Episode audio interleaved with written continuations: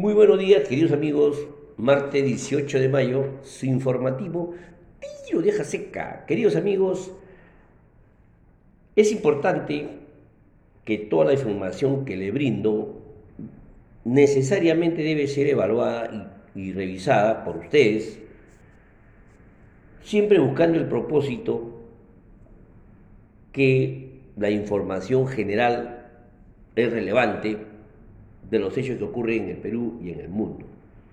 Dicho esto, pasamos a las informaciones. El candidato Pedro Castillo presentó su plan de gobierno llamado Perú al Bicentenario. Eh, como en su cuenta Twitter presentó el mencionado plan, como repito, llamado Perú al Bicentenario sin corrupción, la cual agrupa propuestas para los primeros 100 días. Algunas de estas son, por ejemplo, la convocatoria a un referéndum constituyente, un nuevo impuesto a la sobreganancia a las industrias extractivas, frenar la competencia desleal de importaciones que afectan a la industria nacional y al campesinado, en especial a confeccionistas, industria del calzado, ganaderos, lecheros y otros. Otro punto otra propuesta, construir una red nacional de gasoducto.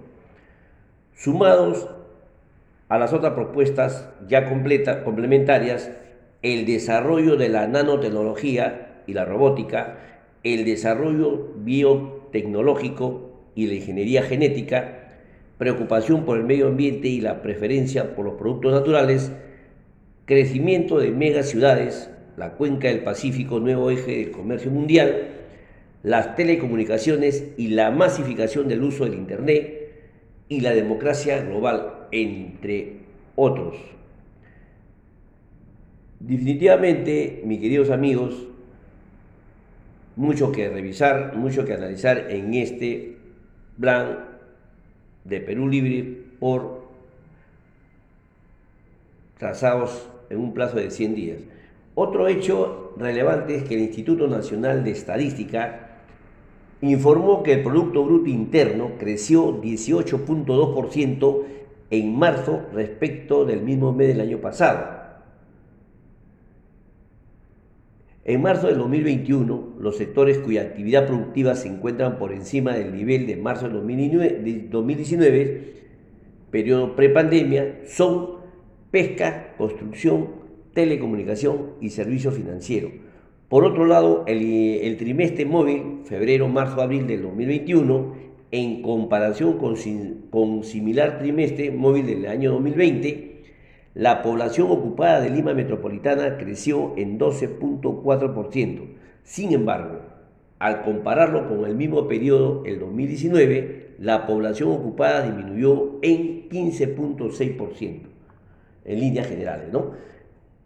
Otro hecho relevante es que el Ministerio de Trabajo y Promoción de Empleo informó que más de 36.000 empresas, incluyendo pequeñas y microempresas, son beneficiarias del subsidio Recuperación el Empleo Formal, el cual tiene como objetivo impulsar la contratación de empleos formales aquellos que se realizaron desde noviembre del año 2020 a la, a la fecha.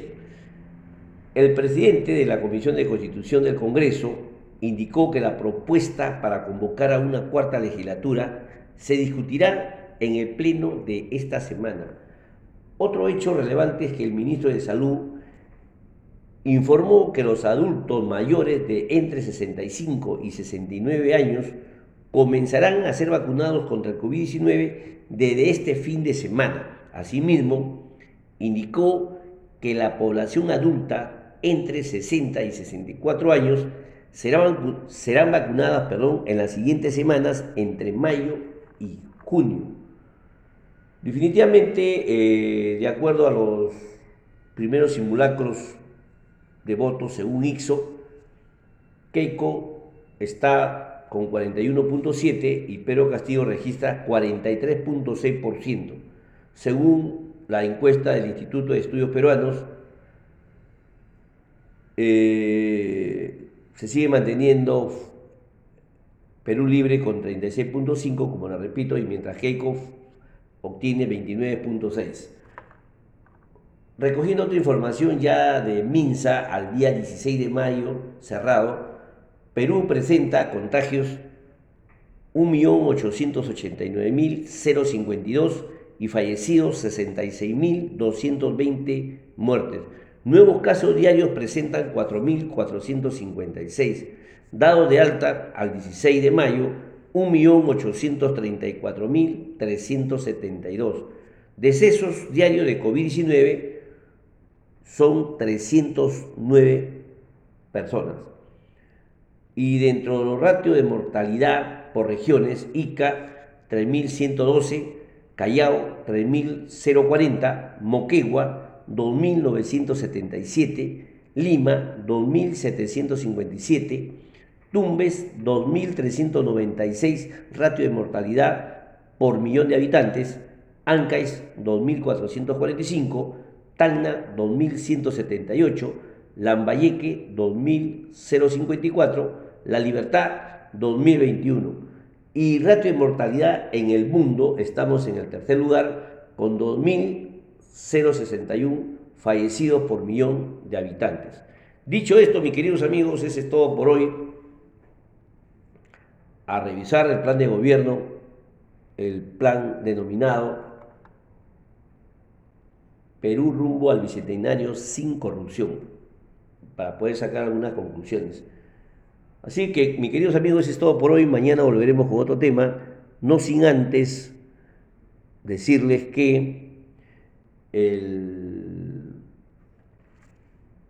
siempre es importante analizar, evaluar con todas las informaciones que están en las redes, en los medios periodísticos, evaluarlo para sacar nuestras propias conclusiones y que no se hagan mitos de ideas sobre ideas, sino que aquellos mitos hay que comprobarlos para ver qué tan cerca es de la realidad.